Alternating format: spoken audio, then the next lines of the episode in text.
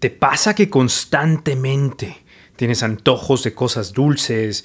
¿O has notado que te sientes más sediento o hambriento de lo normal? ¿O quizás te sientas fatigado después de comer? ¿O has notado la presencia de manchitas en tu piel como en la región del cuello, en las axilas, nudillos o ingles? Pues quiero decirte que estos podrían ser síntomas de diabetes tipo 2. Pero tranquilo que en el episodio de hoy te explicaré qué es la diabetes, por qué aparecen estos síntomas y lo más importante que podemos hacer al respecto. ¡Vámonos! Three, two, one. Dr. Mauricio Gonzalez is a Mexican physician based in New York City.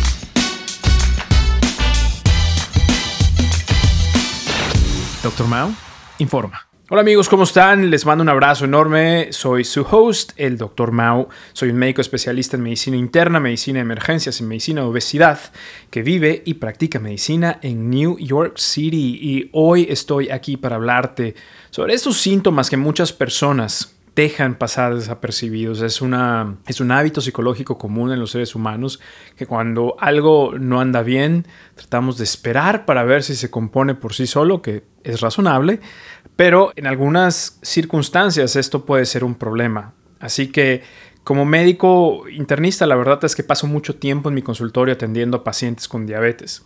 Y es un tema que en lo personal me apasiona como no tienen idea, al grado de que tengo un programa increíble en línea que se llama Conquista la Diabetes Tipo 2, donde ayudamos a cientos de personas que viven con esta enfermedad para manejarla, ponerla en remisión si es posible o de cualquier manera mejorar tremendamente su calidad de vida, su capacidad cardiorrespiratoria, autoestima, etc. Si quieres más información, solo suscríbete a mi boletín en drmauriciogonzalez.com, pero de cualquier manera te dejaré la información aquí en la descripción del podcast para que lo hagas después. Ahora sí, continuemos. Uno de mis maestros favoritos en el hospital, un endocrinólogo, me decía, la realidad es que no importa que a ti no te interese la diabetes tipo 2, a la diabetes tipo 2 tú sí le interesas. ¿Por qué nos decía esto? Porque se estima que aproximadamente 422 millones de personas en todo el mundo padecen diabetes.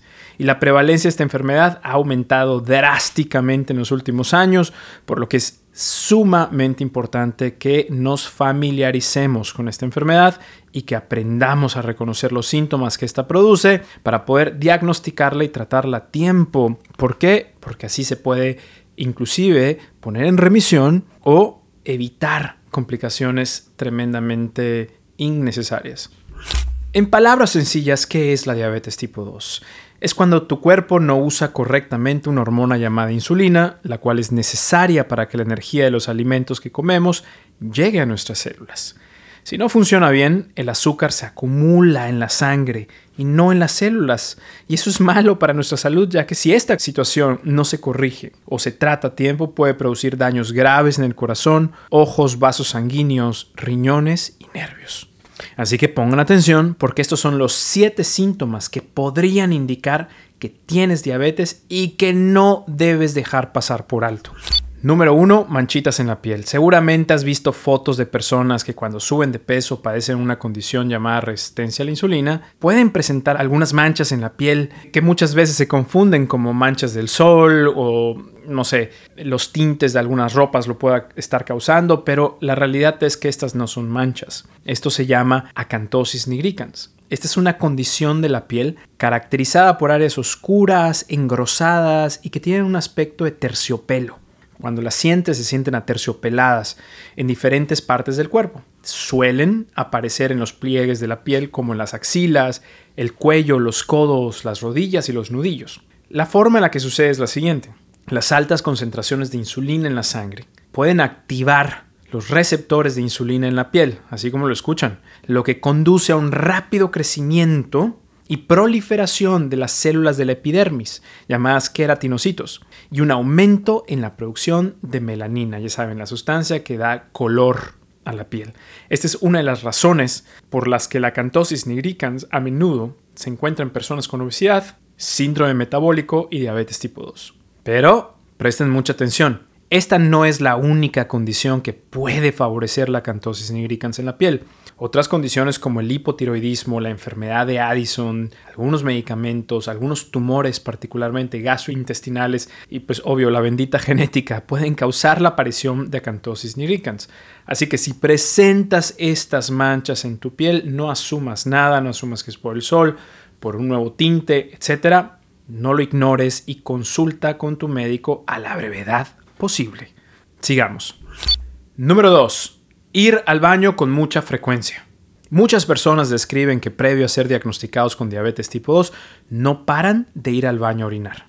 Y definitivamente si esto te pasa a ti es un síntoma que no debes ignorar. La micción frecuente, conocida médicamente como poliuria, es un síntoma común en personas con diabetes tipo 2 que no está bien controlada o que no sabían que lo padecen. La razón subyacente para esto tiene que ver con la forma en la que el cuerpo maneja el azúcar, la glucosa y la función de tu riñón. Te voy a explicar de manera muy sencilla el proceso. En la diabetes tipo 2 hay un exceso de azúcar en la sangre, eso ya lo sabes. Los riñones entonces trabajan más para tratar de eliminar este exceso de azúcar a través de la orina, pero el azúcar es osmóticamente activa, la glucosa es osmóticamente activa, lo que significa que actúa como un magneto para el agua, atrae el agua. Entonces, cuando los riñones eliminan el exceso de azúcar en la sangre, también extraen grandes cantidades de agua de la sangre para diluir este azúcar.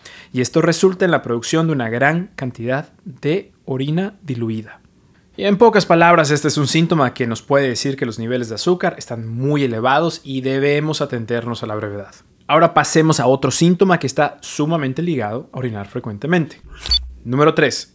Tener mucha sed o como lo llamamos en medicina, polidipsia. Estos términos, qué complicados. Pero bueno, este término hace referencia a tener sed intensa y consumir de forma excesiva agua. Es un síntoma de nuevo muy común en personas con diabetes tipo 2 no diagnosticada o no controlada. Y la razón es fácil de explicar.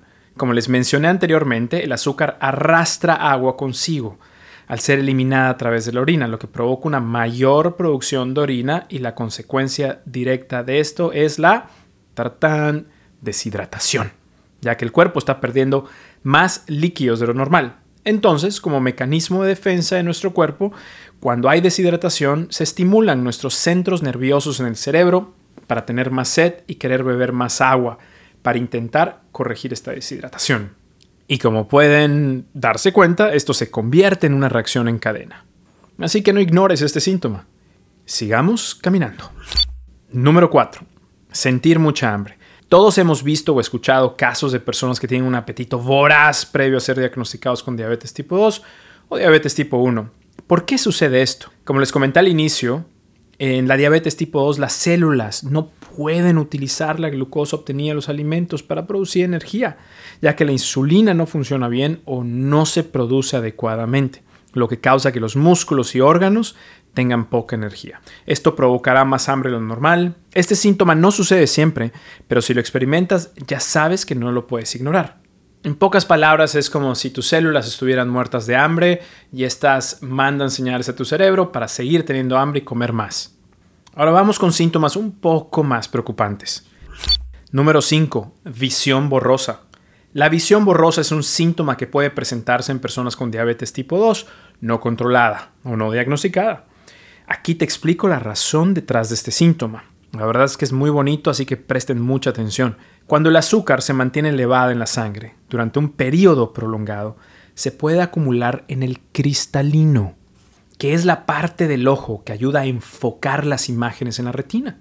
El azúcar en el cristalino atrae agua, como ustedes ya saben, es osmóticamente activo. Como resultado, el cristalino se inflama y a medida que el cristalino se inflama, cambia de forma y pierde poco a poco su capacidad para enfocar correctamente, lo que provoca visión borrosa. Si la diabetes no se controla durante un largo periodo, los altos niveles de azúcar en la sangre pueden dañar los pequeños vasos sanguíneos en la retina, una afección conocida como retinopatía diabética. Y aunque este es un proceso más crónico y no una respuesta inmediata a los niveles altos de azúcar en la sangre, se puede llegar a tener graves problemas de visión, incluso causar ceguera si no se trata.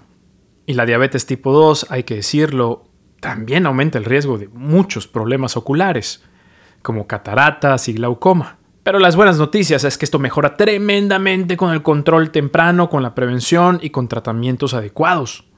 Continuemos. Número 6. Infecciones urinarias recurrentes o infecciones en otras partes. Algo que no se dice a menudo es que la diabetes tipo 2, al elevar el azúcar crónicamente en la sangre, debilita el sistema inmunitario. Dificulta que los glóbulos blancos, que son tus agentes de destrucción contra agentes extraños que causan infecciones, no trabajen tan bien.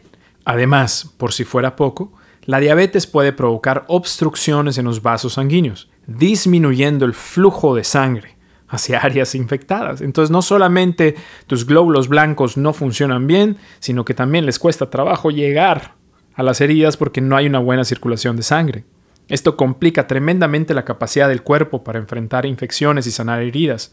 Y la verdad es que no quiero sonar alarmista, pero la diabetes descontrolada puede incrementar el riesgo de muchísimas infecciones. Pero algunas que nos preocupan como doctores son las siguientes. Hongos tipos levadura en la piel que causan celulitis o infección de la piel y bacterias que causan infecciones del tracto urinario, infecciones como comúnmente se les conoce, de la orina. Y esto es un problema porque pueden causar sepsis, que es una respuesta exagerada a ese tipo de infecciones, y los pacientes se pueden poner muy mal y acabar en un hospital. Infecciones intensas también en el oído externo causadas por la bacteria Pseudomonas aeruginosa, conocida como titis externa maligna, que genera mucho dolor y supuración. Y yo he visto un par de estas infecciones en mi carrera como médico de emergencias y han tenido que ser admitidos al hospital esos pacientes, antibióticos intravenosos y seguimiento por cirugía. También existe la posibilidad de una infección grave en la nariz y los senos paranasales causada por el hongo Rhizopus oryzae. Esta se conoce como mucormicosis, pero es una complicación más comúnmente relacionada a la cetoacidosis diabética.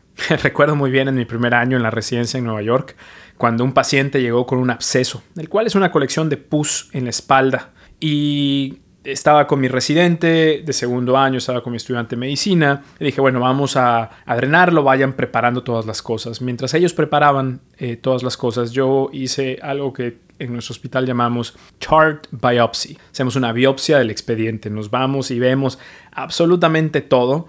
Y cuando vimos el expediente de este paciente, nos dimos cuenta que tenía tres visitas a la sala de emergencias en un año por lo mismo abscesos recurrentes.